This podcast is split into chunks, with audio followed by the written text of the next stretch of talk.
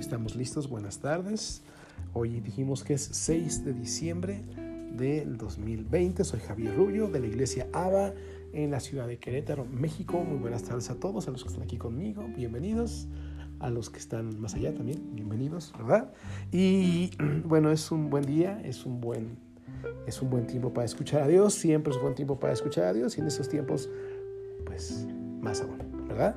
Eh, la, la, semana pasada, bueno, empezamos a hablar de un tema muy interesante que se llama melón o sandía, donde estábamos hablando acerca de cómo cada mañana eh, tenemos una lucha, todos los días tenemos una lucha entre hacer lo bueno y lo malo, pero no se trata de, de hacer lo bueno y lo malo.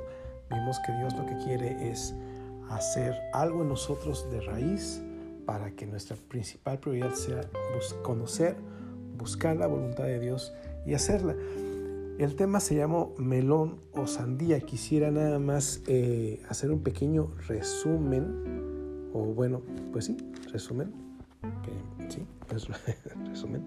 Y la semana pasada hablábamos acerca de cómo Dios eh, tenía un diseño original, ¿se acuerdan? Adán nace o es creado y Dios lo, lo pone en el huerto del Edén y el diseño original es que Adán y Eva iban a encontrar en Dios todo lo que necesitaban, ¿verdad?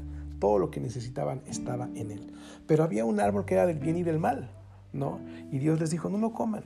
Ustedes todo lo que necesitan está en mí. Dios le dio cualquier cantidad de árboles para comer y le dijo, ese árbol no lo toquen. Les estaba enseñando obediencia, pero también les estaba dando una libertad de decisión, ¿verdad? Entonces cuando ellos son engañados por el diablo, le dice, cómetelo para que vas a conocer el bien y el mal. Pero cuando comen, ellos eh, caen en pecado y, una serie de cosas empiezan a suceder. Y bueno, vimos que Dios quiere regresarnos al diseño original, donde Él quiere ser todo lo que tengamos, que encontremos en Él todo lo que necesitamos. Y, bueno, tiene que pasar algo. Y, todo, todo, todo, lo que el daño y todo el, todo el problema que empezó, empezó con Adán. Pero Dios vuelve a construir las cosas y las vuelve a empezar en Jesucristo. Jesucristo viene y vimos la semana pasada que por la desobediencia de uno todos pecamos, pero por la obediencia de uno, Jesucristo, todos tenemos vida.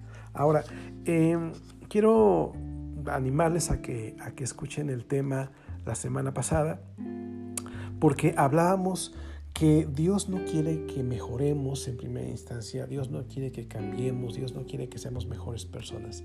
Dios quiere someternos a un proceso en el cual eh, eh, morimos y volvemos a resucitar con Él, ¿verdad? No se trata de nuevos inicios, sino se trata de un nuevo origen en Jesús. Ahora, eso nada más lo puse un poquito al resumen, espero que todos puedan, hayan escuchado el tema anterior pero hoy vamos a, ver la segunda parte de Melón y Sandía. Eh, platicando con... Ah, bueno, voy a leerles Primera de Corintios capítulo 3, versículo 10. ¿Sí? Primera de Corintios capítulo 3, versículo 10 dice así, bueno, no lo tengo preparado, me espero un momentito. Bien, dice así.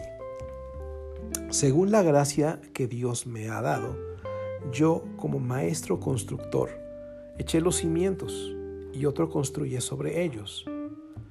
Dice, pero cada uno tenga cuidado de cómo construye. ¿Tienes la Reina Valera ahí? Le voy a decir a mi esposa que me haga favor de leer la última frase de este versículo que ando buscando. ¿No la tienes ahí? Bueno, la Reina Valera dice al final, pero cada uno tenga cuidado. ¿Sí la tienes? ¿No? Tiene, tenga cuidado de cómo sobreedifica. La, esta versión dice, tenga cuidado o Dice, tenga cuidado de cómo construye. Pero eh, la Reina Valera tiene una frase muy importante que dice, cada uno tenga cuidado de cómo sobreedifica. Miren, lo voy a decir de una manera muy sencilla. Nosotros cuando decidimos eh, seguir a Jesús, nosotros estamos construyendo y estamos eh, avanzando, avanzando y avanzando y tratamos de crecer, tratamos de seguir adelante. Como dice aquí, sobreedificamos, seguimos construyendo hacia arriba, hacia arriba, hacia arriba. Pero muchas veces el fundamento sobre el cual yo edifico es lo bien que hice, lo bien que me porté, las ganas que le eché, ¿verdad? Y, vamos creciendo porque vamos echándole muchas ganas, como cuando la gente que deja de tomar cuatro años, ¿no? Dice, yo hace cuatro años no tomo, qué bueno. Pero platicaba con un amigo eh, en la semana, alguien que amo muchísimo, y no voy a decir su nombre, pero cuando él escuche esto, él lo va, lo va a, a, cómo sé que estoy hablando de él. Eh, yo le decía que esto es como, como la empresa donde hay un letrero que dice 150 días sin accidentes. Entonces todos están eh, felices, todos están contentos porque hace mucho no hay un accidente. Pero en eso un operador se lastima con una máquina.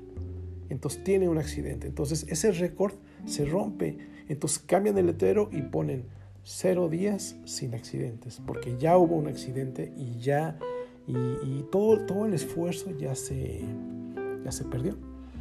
Nosotros a veces somos así, estamos echando muchas ganas, muchas ganas, muchas ganas y nos sentimos muy bien, pero a la vuelta de la esquina la tentación nos dejó el ojo morado.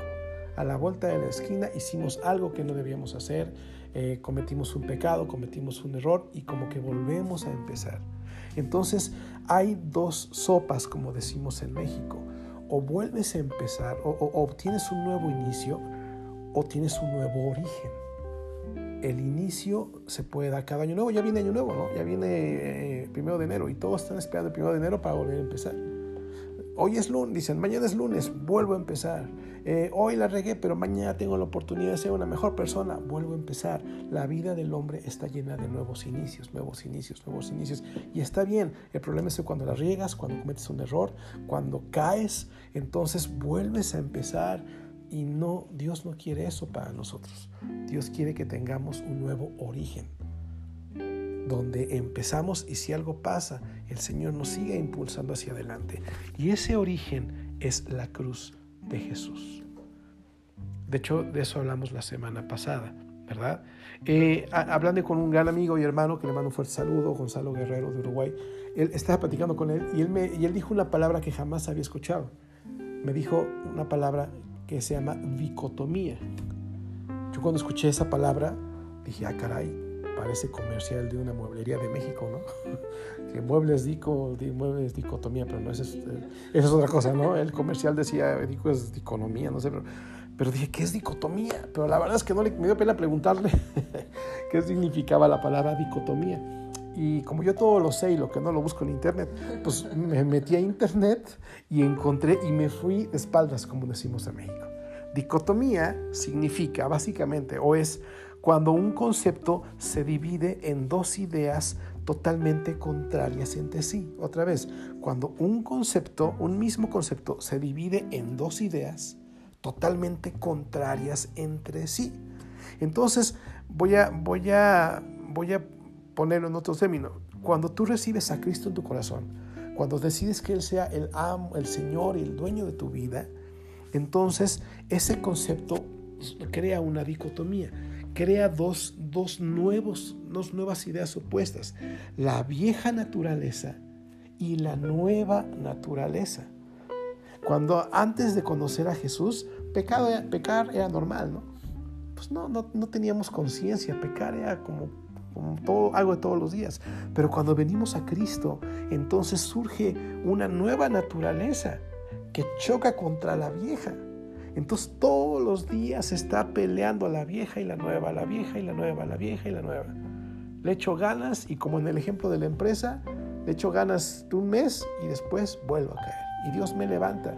Y le echo más ganas otro tiempo y vuelvo a caer. Y Dios en su misericordia me vuelve a levantar. Pero no se trata de vivir así. No se trata de, estar peleando contra la vieja naturaleza. La vieja naturaleza no debe cambiar. La vieja naturaleza debe morir. De eso se trata. No se trata de portarme bien o portarme mal. No se trata de melón o sandía. Se trata de, a ver, yo debo de morir. Entonces, eh, la, vieja la nueva naturaleza está ilustrada en 2 Corintios 5, 17, que dice, el que está en Cristo es nueva criatura. Las cosas viejas pasaron y todo es hecho nuevo, ¿verdad? Pero vamos a hablar más de la vieja naturaleza. Acompáñenme al libro de Tito, Tito capítulo 3, versículo 3. Vamos a leer del 3 al al 7. ¿Ok? Dice así.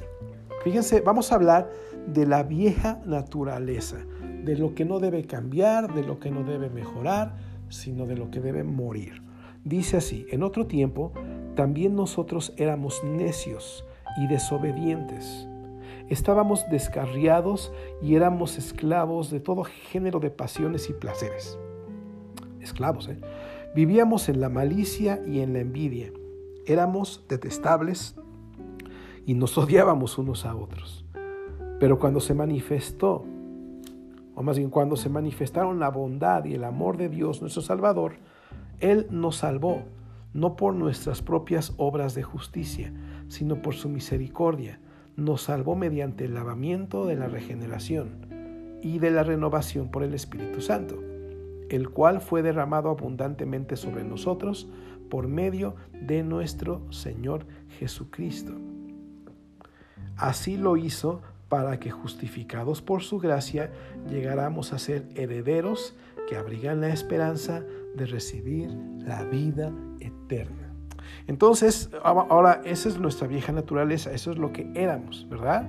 descarriados, esclavos, con malicia, envidia, odiándonos unos a otros, y llega el Señor y nos rescata. Otra cita que nos ayuda a entender esto es Efesios. Si me acompañan, yo traigo Biblia de papel y les gané a los que traen Biblia en celular. ¿Qué onda? ¿Eh? Efesios 2, versículo, vamos a leer del 1 al 6. Seguimos hablando de la vieja naturaleza, ojo, de lo que fuimos antes de conocer a Jesús. Efesios 2, versículo 1 al 6. Dice así, en otro tiempo ustedes estaban muertos en sus transgresiones y pecados, en los cuales andaban conforme a los poderes de este mundo. Se conducían según el que gobierna las tinieblas, según el espíritu que ahora ejerce su poder en los que viven en la desobediencia. En ese tiempo también todos nosotros vivíamos como ellos impulsados por nuestros deseos pecaminosos, siguiendo nuestra propia voluntad y nuestros propósitos. Como los demás, éramos por naturaleza objeto de la ira de Dios. Pero Dios, que es rico en misericordia, por su gran amor por nosotros, nos dio vida con Cristo aun cuando estábamos muertos en pecados. Por gracia ustedes han sido salvados y en unión con Cristo Jesús, Dios nos resucitó y nos hizo sentar con Él en las regiones celestiales. ¿Ok? Entonces, eh, vuelve a ser Dios muy enfático en su palabra que como éramos antes, impulsados por nuestros deseos pecaminosos, eh, siguiendo nuestra propia voluntad, ¿verdad? Eh, em, y siguiendo nuestros propios propósitos, ¿verdad? Y esa es la vieja naturaleza. Ahora vamos a hablar acerca de la nueva naturaleza y vamos a buscar el contraste entre la vieja y la nueva. Romanos 8. Acompáñenme, por favor. ¿Me regalan agua, por favor? Roma, gracias. Romanos 8, versículo 12 y 13. Dice así. ¿Lo tenemos por ahí? ¿Ok? Romanos 8, 12 y 13 dice así, por tanto hermanos, tenemos una obligación, pero no es con la de vivir conforme a la naturaleza pecaminosa, de la cual ya hablamos, ¿verdad? Porque si ustedes viven conforme a ella, morirán. Pero si por medio del Espíritu dan muerte a los malos hábitos del cuerpo, vivirán. Por medio del Espíritu, dice, damos que muerte a los hábitos, ¿verdad? Que sí decía, ¿verdad? a los malos hábitos del cuerpo vivirán. Ahora vamos al versículo 5, nos regresamos un poquito y vamos al versículo 5, dice, 5 y al 8, dice, los que viven conforme a la naturaleza pecaminosa fijan la mente en los deseos de tal naturaleza. En cambio, los que viven conforme al Espíritu fijan la mente en los deseos del Espíritu. La mentalidad pecaminosa es muerte mientras que la mentalidad que proviene del Espíritu es vida y paz. La mentalidad pecaminosa es enemiga de Dios, pues no se somete a la ley de Dios ni es capaz de hacerlo. los que viven según la naturaleza pecaminosa no pueden agradar a Dios. Y aquí hay dos cosas que pongan mucha atención a lo que dice. Pablo empieza en el versículo 12 diciéndole a las personas que si viven conforme a la naturaleza pecaminosa van a morir. Ojo, si, tuvieron, si pusieron atención, dice, por tanto, hermanos, ¿a quién les está hablando? A los, a los cristianos, no a los de la cantina de la esquina. Dice, hey, hey, tú que aceptaste a Jesús, tú que vas a la iglesia, tú que lees la Biblia, tú que quieres ir más allá con Dios, cuidado. Si le haces caso a la naturaleza pecaminosa, ni todo lo anterior te va a salvar, te va a salir al infierno. Y en el versículo 5 pasa algo muy similar. Eh, digo, en el versículo 8 dice, los que viven según la naturaleza pecaminosa no pueden agradar a Dios. No le está hablando a la gente que está en un estadio de fútbol, le está hablando a la gente que quiere agradar a Dios tiene una nueva naturaleza, que por primera vez en su vida tiene la siente, experimenta la necesidad de Dios. Pero tiene un problema. Y ese problema es su vieja naturaleza. Esa es la dicotomía, que después de aceptar a Jesús hay una vieja naturaleza evidenciada y una nueva naturaleza peleándose con la vieja. El problema, y de esto vamos a hablar la siguiente semana, voy a hablar de la ropa de Adán, cuando eh, la vieja naturaleza vimos la semana pasada que está representada en Adán. Cuando Dios habla de Adán es la vieja pasada de vivir. Cuando Adán pecó, dice la Biblia que se puso ropitas, ¿no? Se, tejió hojas de, ¿qué eran las hojas? De higuera. Alguien una vez me dijo que las hojas de higuera son rasposas. Entonces, tapando su pecado y, lastimándose, ¿no?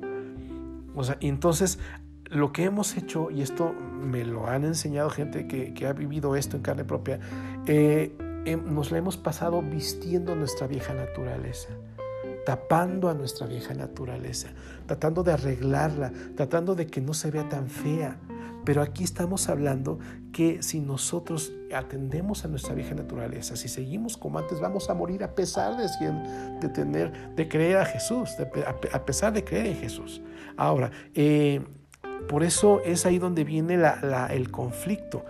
No debo de mejorar algo que debe morir. Por eso un día me paré y se lo he compartido a mi esposa. Un día me paré y dije, no, hoy no voy a pelear por leer la Biblia. Es bueno leer la Biblia, sí, pero si lo hago, sé que soy yo el que lo está haciendo. Pero sé que me va a durar el gusto bien poquito. Y después voy a dejar de leerla. Si, propongo hacer un cambio, sé que voy a voy a, voy a detenerme, no va a ser constante. ¿Por qué? Porque es mi vieja naturaleza esforzándose por mejorar. Poniéndose hojitas de higuera para que no se vea tan mal. La vieja naturaleza debe morir. Y aquí en el versículo 14 dice, no, en el, en el, en el 13 dice a la mitad, dice, pero si por medio del Espíritu dan muerte a los malos hábitos del cuerpo, vivirán. Los malos hábitos deben morir a través del Espíritu Santo. Voy a ser muy enfático, Dios no me llama a cambiar ese mal hábito. Dios qué está haciendo? Diciéndome, hey, a través del Espíritu Santo ese mal hábito debe morir. Ya vamos entendiendo, ¿verdad? Ahora, vamos a poner un ejemplo más claro aún de esa dicotomía. Vámonos a Gálatas, capítulo 5. Gálatas 5, versículo 16. Les volví a ganar, ¿eh? ¿Qué onda? Estoy picudo, decimos en México. Gálatas 5, 16 al 23. Fíjense, esa, esa guerra que surge ahora que estamos en Cristo, ¿no? Lo viejo peleando con lo nuevo. Dice Gálatas 5:16. Así que les digo, vivan por el Espíritu y no seguirán los deseos de la naturaleza pecaminosa, porque ésta desea lo que es contrario al Espíritu y el Espíritu desea lo que es contrario a ella los dos se oponen entre sí, de modo que ustedes no pueden hacer lo que quieren. Pero si los guía el Espíritu, no están bajo la ley. Abro un paréntesis. Esa ley, eh, según Romanos 8.2, es la ley del pecado y de la muerte. O sea, por ley pecamos, estamos obligados a pecar. Esa es una ley. pero vuelvo al 18, pero si los guía el Espíritu no están bajo esa ley. 19 eh, dice, las obras de la naturaleza pecaminosa se conocen bien, inmoralidad sexual, impureza y libertinaje, idolatría, brujería, odio, discordia, celos, arrebatos de ira, rivalidades, disensiones, sectarismos y envidia. Y luego dice borracheras, orgías y otras cosas parecidas. Les advierto ahora, como antes lo hice, que los que practican tales cosas no heredarán el reino de Dios si te das cuenta, le está diciendo otra vez, vivan por el Espíritu. ¿A quién le dice eso? ¿A los hijos de Dios o a los demás? a nosotros. Y, y, está diciendo cosas bien difíciles aquí. Dice, oye, tu vieja naturaleza se opone al Espíritu Santo. Está frontalmente opuesta. Entonces yo te pregunto, si algo se levanta en contra del Espíritu Santo, le vas a poner peluca, le vas a ir a comprar un, bonito vestido a, a, ¿dónde? a Sara, le, la vas a maquillar. ¿Qué crees que merezca esa vieja naturaleza? Morir. O sea, me han enseñado mucho a una persona que, que amamos mucho, se llama Alberto Lucas de Argentina, nos decía, no defiendas al que debe morir. De eso vamos a hablar la siguiente semana. Porque luego le está hablando los cristianos y, se avienta unas cosas, dice, oye, aguas con la inmoralidad sexual, con la impureza, con la idolatría, con el odio, con los celos, con los arrebatos de ira, con las rivalidades, envidia, borracheras. Y, y si alguna cosa no estaba ahí, dice, y cosas parecidas. Pero no le está hablando a los de, voy a decir una palabra, a los que estaban aprendiendo a hablar mexicano, es una palabra nueva que se llama pulcata. Pulcata es la cantina. No le está hablando a los de la pulcata de la esquina, le está hablando a cristianos que han aceptado a Cristo en su corazón, pero que todavía están cayendo en esos pecados.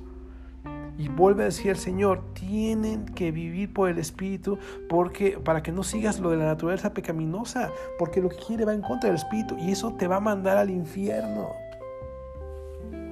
En el libro de Mateo, el Señor Jesús dice cómo manda al infierno gente que iba a la iglesia. Porque les llama hacedores de maldad y dice, nunca te conocí. Vámonos. ¿Me entienden? Porque es el, énfasis. Ahora, yo sé que más adelante habla del fruto del Espíritu, pero quiero, quiero quedarme con algo ahorita. Quiero que me acompañen a Romanos 7. Y les volví a ganar. Romanos 7, versículo 15. Vamos a leer del 15 al 25. ¿Dónde está? ¿Dónde está? Ya lo encontré. Dice así. Esto, no, estás no, estoy rudo, ¿eh? Romanos, fíjense, fíjense el conflicto con el pecado que todos experimentamos y por tanto una y otra vez dice, Señor, necesita morir eso de ti. Dice, versículo 15, no entiendo lo que me pasa dice el apóstol Pablo. Eh, fíjate quién lo dice, el apóstol Pablo. No entiendo lo que me pasa. Pues no hago lo que quiero, sino lo que aborrezco. Ahora bien, si hago lo que no quiero, estoy de acuerdo en que la ley es buena, pero en ese caso ya no soy yo quien lo lleva a cabo, sino el pecado que habita en mí. Yo sé que en mí, es decir, en mi naturaleza pecaminosa, nada bueno habita aunque deseo hacer lo bueno, no soy capaz de hacerlo. De hecho, no hago el bien que quiero, sino el mal que no quiero. Y si hago lo que no quiero, ya no soy yo quien lo hace, sino el pecado que habita en mí. Wow. Así que descubro esta ley, que cuando quiero hacer el bien, me acompaña el mal. Lo vuelvo a leer, ¿no? Así que descubro esta ley, que cuando quiero hacer el bien, me acompaña el mal, porque en lo íntimo de mi ser me deleito en la ley de Dios, pero me doy cuenta de que en los miembros de mi cuerpo hay otra ley, que es la ley del pecado. Esta ley lucha contra la ley de mi mente y me tiene cautivo. Dice, soy un pobre miserable. ¿Quién me librará de este cuerpo mortal? Pero después termina con una frase asombrosa. Dice, gracias a Dios por medio de Jesucristo, nuestro Señor.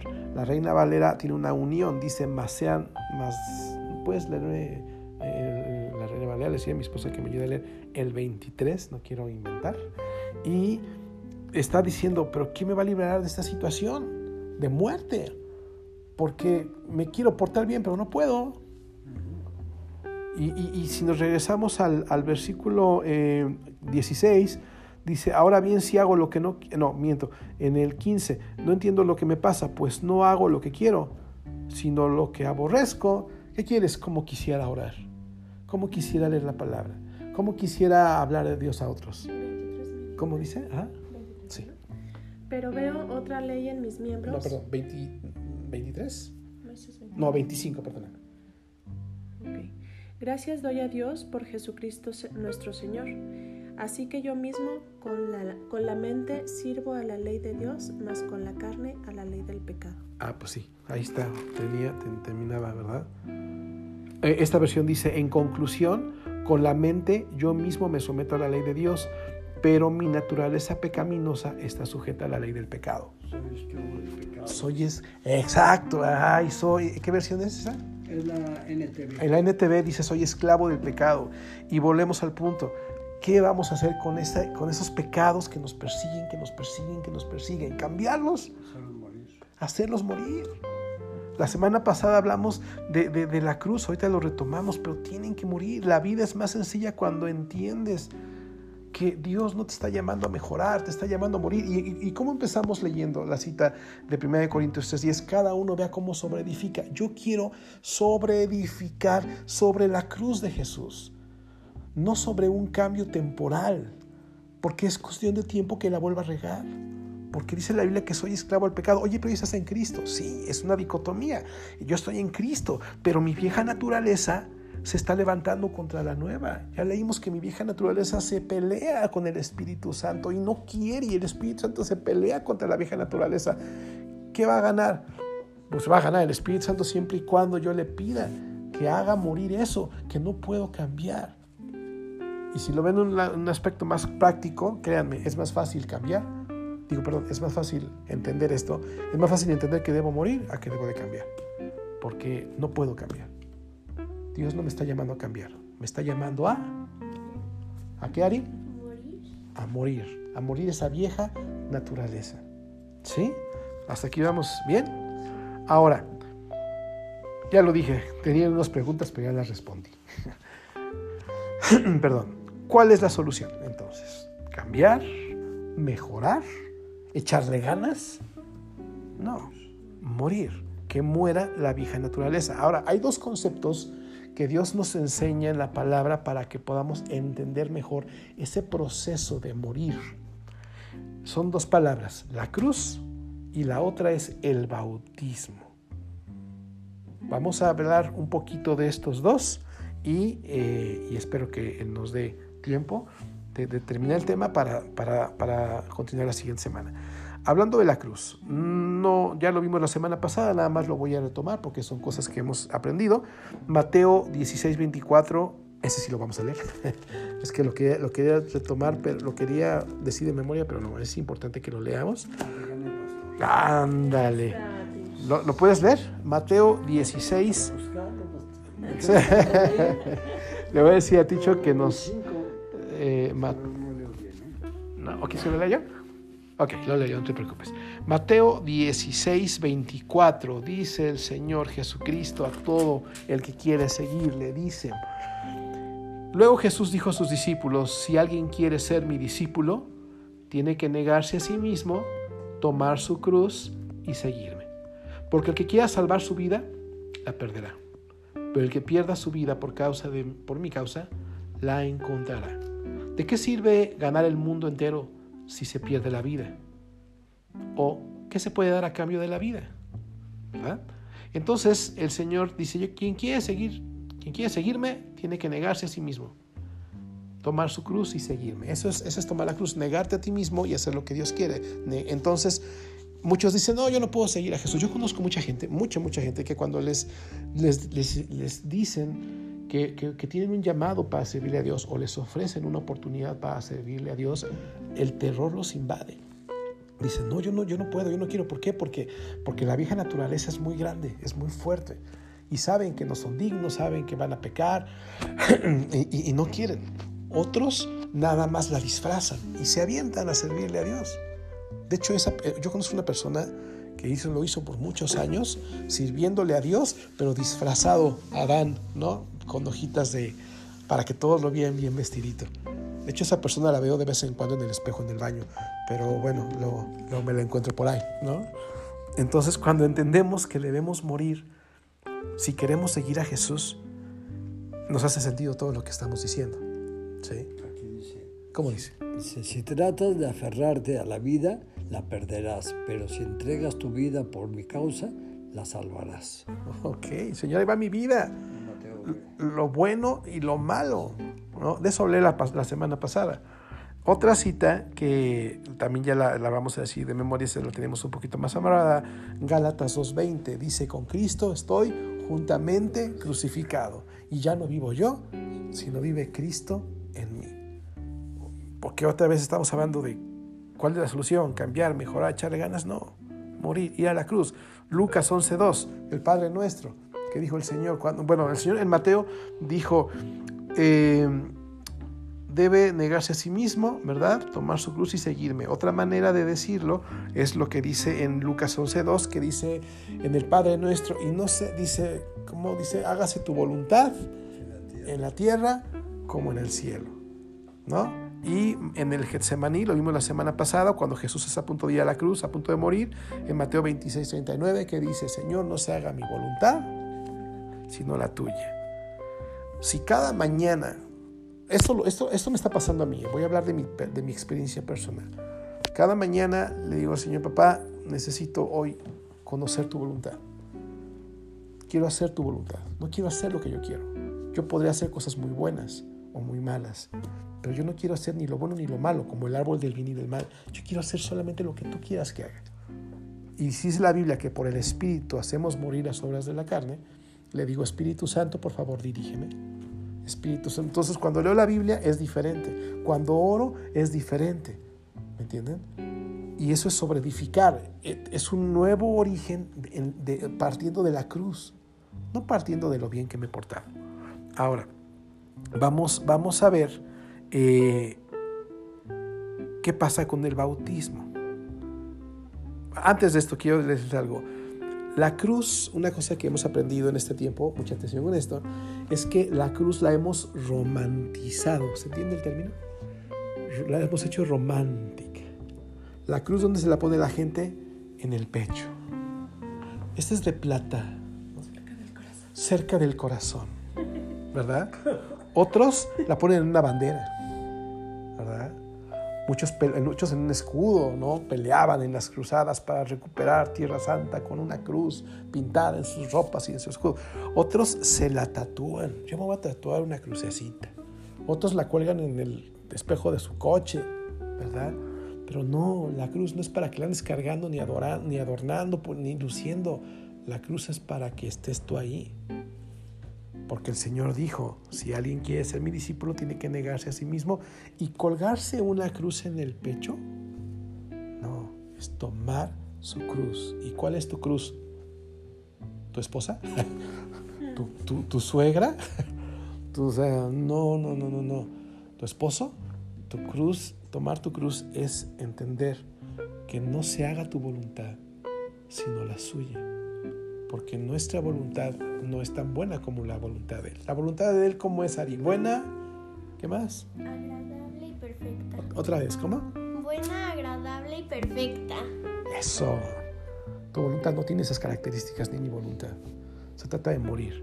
Pero vamos a hablar acerca del bautismo. Es un tema muy extenso, pero espero poder abarcar.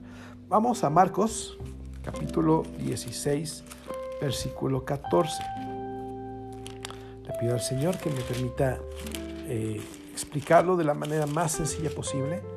Marcos 16, versículo 14 al 15. Dice, por último, se le apareció Jesús a los once mientras comían. Los reprendió por su falta de fe y por su obstinación en no creerles a los que lo habían visto resucitado. Les dijo, vayan por todo el mundo y anuncien las buenas nuevas a toda criatura. El que crea y sea bautizado será salvo, pero el que no crea será condenado. ¿Ok? Ahora acompáñenme a Romanos capítulo 6, ya les gané. Eh, versículo 1. Ah, ¿qué tal? Empate. Ok, Romanos 6, 1 al 8 dice así. ¿Qué concluiremos? ¿Vamos a persistir en el pecado para que la gracia abunde? De ninguna manera. Nosotros que hemos muerto al pecado, ¿cómo podemos seguir viviendo en él? ¿Acaso no saben ustedes que todos los que fuimos bautizados para unirnos con Cristo Jesús, en realidad fuimos bautizados para participar de su muerte? Por tanto, mediante el bautismo, fuimos sepultados con Él en su muerte, a fin de que, así como Cristo resucitó por el poder del Padre, también nosotros llevemos una vida nueva. En efecto, si hemos estado unidos con Él en su muerte, sin duda también estaremos unidos con Él en su resurrección. Sabemos que nuestra vieja naturaleza fue crucificada con Él para que nuestro cuerpo pecaminoso perdiera su poder, de modo que ya no siguiéramos siendo esclavos del pecado, porque el que muere queda liberado del pecado. Ahora bien, si hemos muerto con Cristo, confiamos que también viviremos con Él. Brínquense conmigo al versículo 11, por favor. Dice, de la misma manera, también ustedes considérense muertos al pecado, pero vivos para Dios en Cristo Jesús. Por lo tanto, no permitan ustedes que el pecado reine en sus cuerpos, en su cuerpo mortal, ni obedezcan a sus malos deseos no ofrezcan los miembros de su cuerpo al pecado como instrumentos de injusticia. Al contrario, ofrézcanse más bien a Dios como quienes han vuelto de la muerte a la vida, presentando los miembros de su cuerpo como instrumentos de justicia. Así el pecado no tendrá dominio sobre ustedes, porque ya no están bajo la ley, sino bajo la gracia. Para completarlo sería no están bajo la ley del pecado, sino bajo la gracia de Jesucristo, ¿verdad? ¿Se dan cuenta que todo lo que está hablando Pablo aquí es para cristianos? Es para gente que tiene una relación con Dios.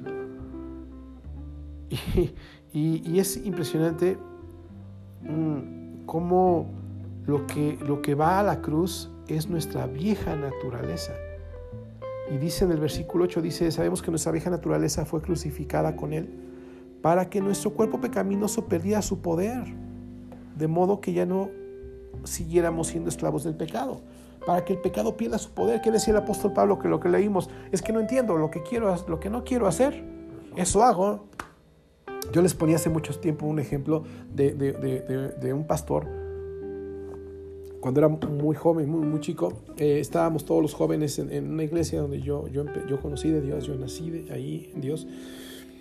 Y dijo el pastor, eh, a ver, vamos a hacer un, reto, vamos a leer un capítulo diario de la Biblia toda la semana y, el domingo vemos cómo nos fue, ¿se acuerdan? Entonces todos, ¿quién quiere hacerlo? Éramos como 50 jóvenes, todos levantamos la mano, ¿verdad? Y, y la semana siguiente, el domingo siguiente, nos dice el pastor, a ver, levanta la mano, ¿quién pudo leer la Biblia, ¿quién pudo leer la Biblia toda la semana? Y nada más la levantó una mano, una persona. Y entonces lo, lo pasa al frente y le dice, a ver, platícanos, ¿no? Y todos, pues, nadie, levantó la mano, porque yo, ni me acordé que tenía que leer la Biblia, me acuerdo. Entonces él se levanta y el, muchacho se para muy orgulloso, muy, muy, híjoles, en México decimos muy payaso. Con muchas hojitas de higuera bien bonitas, bien cocidas así. Y le dice el pastor, le pone el micrófono y le dice, a ver, platícanos, ¿te fue fácil o difícil? Y él le dice, uh, facilísimo. Y que le quita el micrófono y le dice, estás mal. ¿Cómo facilísimo? Si fuera facilísimo, todos hubieran eh, levantado la mano. Es bien difícil, casi imposible. Ese hombre se murió después. Cayó en drogas y lo último que supe es, no supimos si murió, si se suicidó, lo mataron, pero, pero murió. Se llamaba Pablo, el que, el que levantó la mano y bien orgulloso. Porque ni lo bueno y lo malo sirven. Lo bueno y lo malo sin Jesús es malo, todo es malo. Tiene que ser Jesús en mí. Tiene que morir todo en mí y, tengo que empezar a, aparte, ese es el nuevo origen. ¿no? O sea, todo lo que soy, todo lo que tengo. Lo, de hecho, lo vimos la semana pasada en 1 de Corintios 15, 9 al 10. Pablo decía, yo todo lo que soy, lo soy por la gracia de Dios. O sea, nada, nada de lo que yo he logrado es por mí. Porque él, todo, él, él cada día llevaba su cruz. ¿Sí? Entonces, eh, pero el punto de morir es que el viejo hombre, o como dicen en el, 4, dice el eh, donde está, por canto, dice eh, en, el, en el 6, dice, para que nuestro cuerpo pecaminoso perdiera su poder. Está bien poderoso, ¿eh? Nos hace hacer lo que no queremos hacer y así queremos seguir a Jesús. Ahora, quiero, para los que no, no conocen esto, lo voy a decir. ¿Qué es el bautismo? Jesús dijo, ya lo leímos, Jesús dijo, el que creyere y fuere bautizado será salvo. Si tú crees esto, ¿qué pasa con el bautismo para los que nunca han ido a un bautismo, verdad? Por lo regular es como una alberquita, te metes en el agua, te, ayudan personas y creyendo que con Cristo estás juntamente eh, crucificado, o, más bien partiendo de esto del bautismo, dice, ¿acaso no saben ustedes que todos los que fuimos bautizados eh, bautizados para unirnos con Cristo Jesús, en realidad fuimos bautizados para participar en su muerte. Cuando uno desciende al agua, cuando uno lo meten en el agua o hace busito, si lo quieres llamar así, cuando uno desciende al agua, representa que estás siendo muerto con Jesús. Y cuando sales del agua, representa que has resucitado con Jesús. No significa que te bañaste, ¿verdad? El bautismo no es bañarse, no es nadar el bautismo representa el hecho de morir con Jesús y resucitar con Él. Ahora, esto es un evento, que es, algo que dices, yo creo. Eh, eh, hay una parte en Hechos donde una persona le dice a un, a un apóstol, bueno, no sé si apóstol, Felipe, me acuerdo, que le llama, una persona llamada Felipe le habla a un etíope, le habla de Jesús, y cuando él cree, le dice el etíope a Felipe, oye, ahí hay agua, ¿qué impide que yo sea bautizado? dice que se pararon donde iban ahí y, se, y, lo bautizó al etíope. Quiere decir que si yo creo que debo de estar muerto con Jesús para resucitar y tener la vida de Jesús y yo morir, morir todo lo que no está bien, mi vieja naturaleza, yo quiero bautizarme. ¿Entienden? A mí no me explicaron qué significaba el bautismo. Por eso yo le decía a un amigo, oye, me quiero volver a bautizar.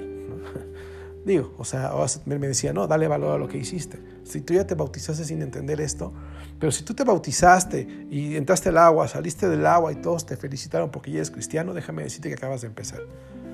A partir de ese momento tienes que leer Romanos 6 para entender que el bautismo, como dice, ¿acaso no saben que todos los que fuimos bautizados para unirnos con Cristo Jesús, en realidad fuimos bautizados para participar de su muerte? Dice Jesús en Mateo 5, eh, Mateo... Eh, 16, perdón.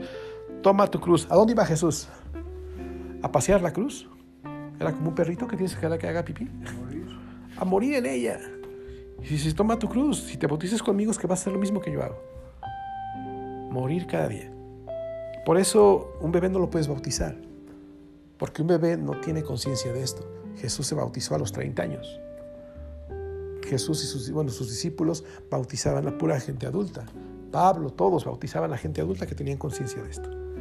En fin, vamos a, a, llegar a un punto, es un tema que espero poderlo desarrollar un poco más la semana que viene, pero quiero que vayamos por último a Apocalipsis 12:11. 12:11. ¿Ok? Dice Mm, ¿Tiene la Reina Valera? Le voy a pedir que, bueno, que me presten, déjenme leerla ahí, por favor. Eh, la versión Reina Valera es... ¿Lo tienes ahí? Gracias. Fíjense cómo dice Apocalipsis 12, 11. Eh, de hecho, vamos a leer un poco antes, desde el 10.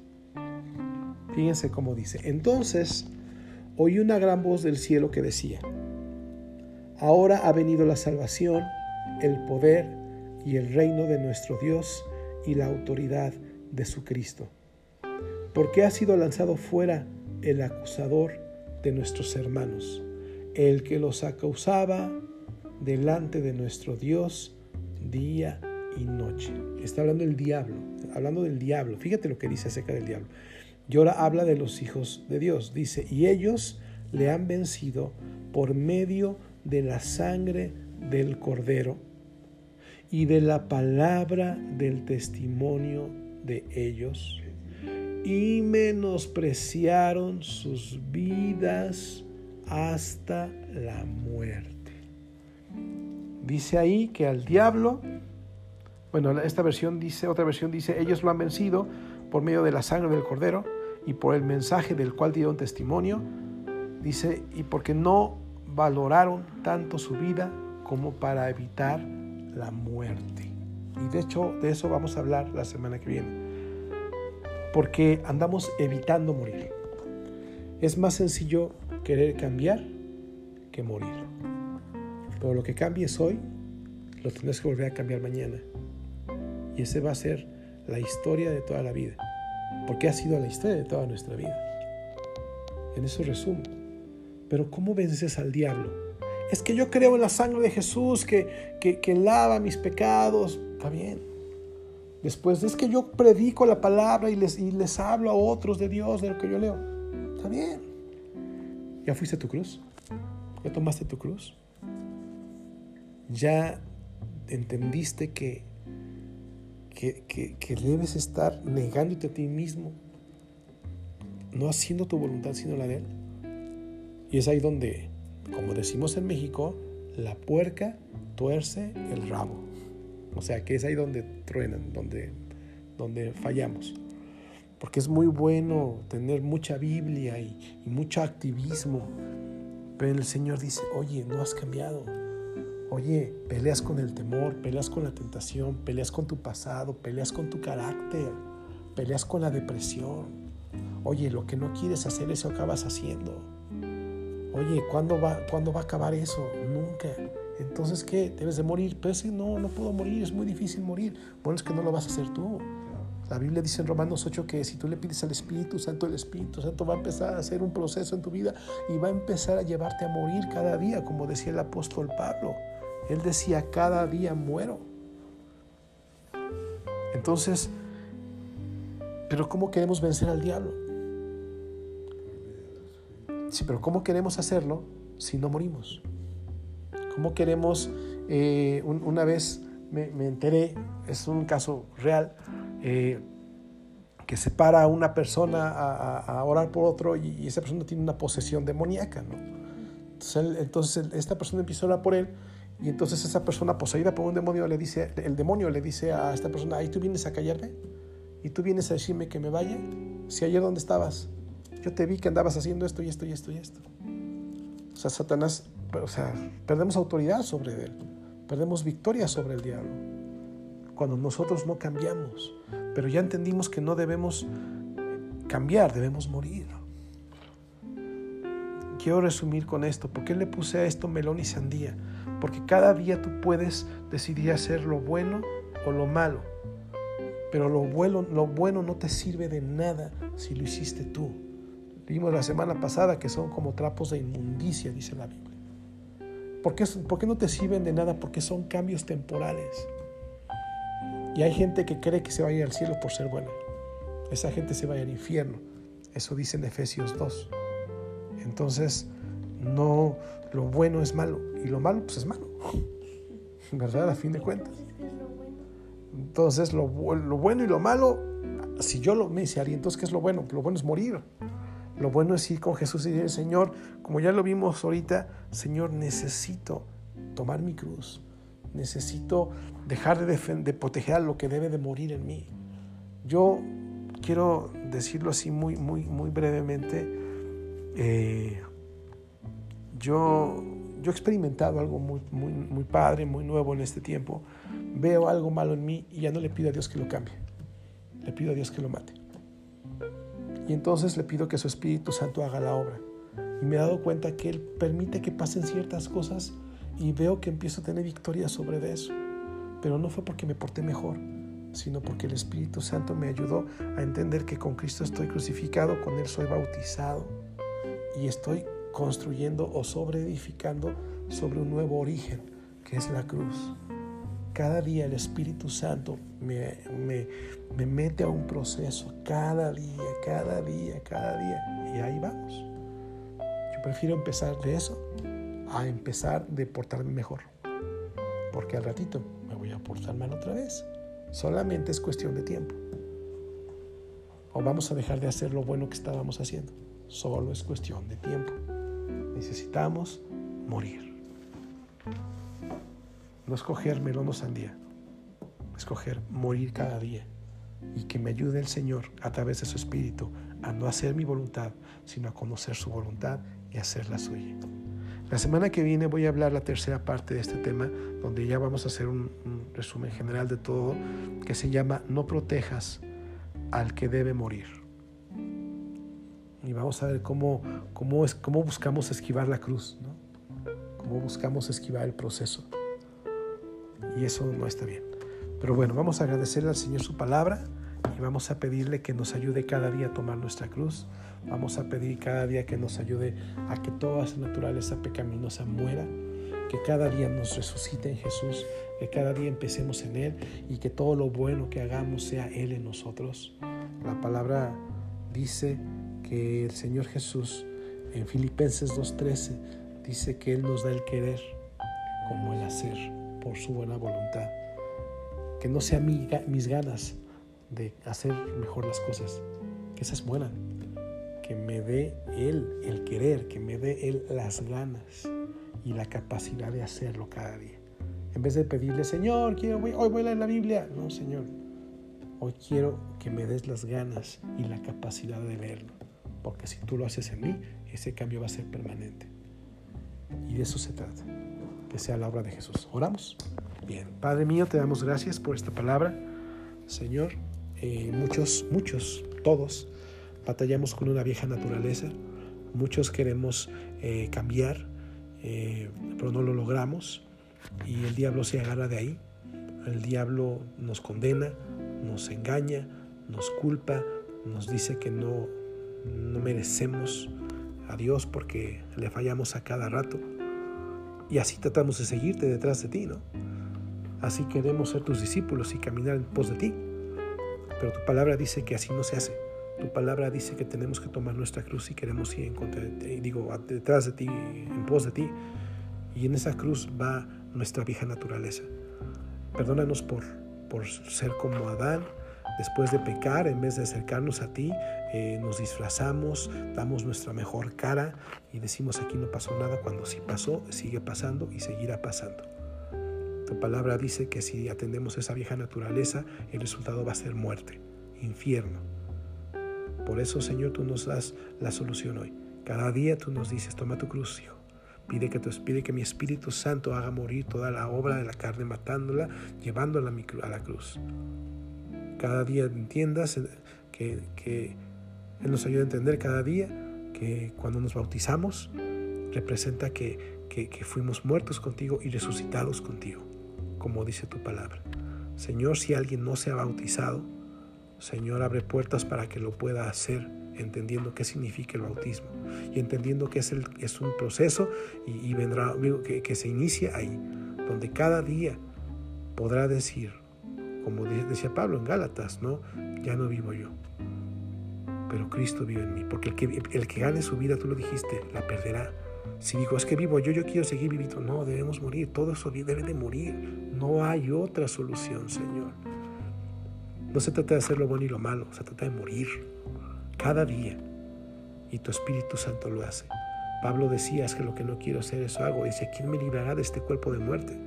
Hablaba de, de su vieja naturaleza, de su pasada manera de vivir. Señor, líbranos de todo lo que, lo que fuimos, haciéndolo morir en la cruz. Que cada día experimentemos la vida en Jesús, que cada día experimentemos un nuevo, o, lo que es empezar en ti, Jesús, y sobreedificar sobre eso, Señor, un nuevo origen. Te pido, Padre, que nos ayudes. Tu palabra dice que Satanás no lo podemos vencer, no podemos tener una autoridad sobre de él si nosotros no morimos, Señor. Porque tú lo venciste con tu muerte y resurrección. Y así dice tu palabra.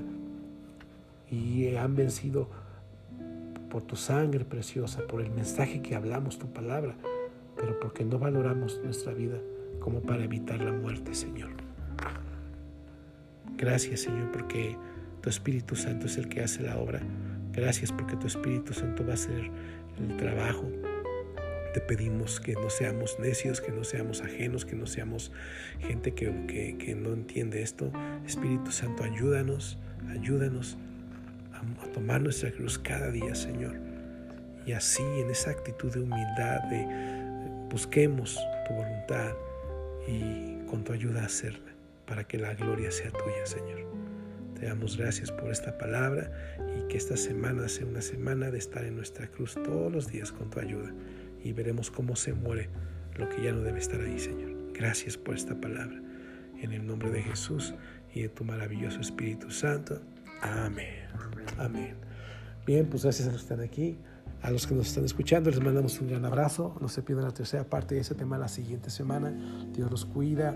Bendecimos su semana en el nombre de Jesús y creemos que la siguiente semana, el domingo que viene, estaremos eh, convencidos del cuidado de Dios una vez más. Les amamos, les bendecimos. Gracias por acompañarnos este domingo en Ava. Muy buena tarde. Bye.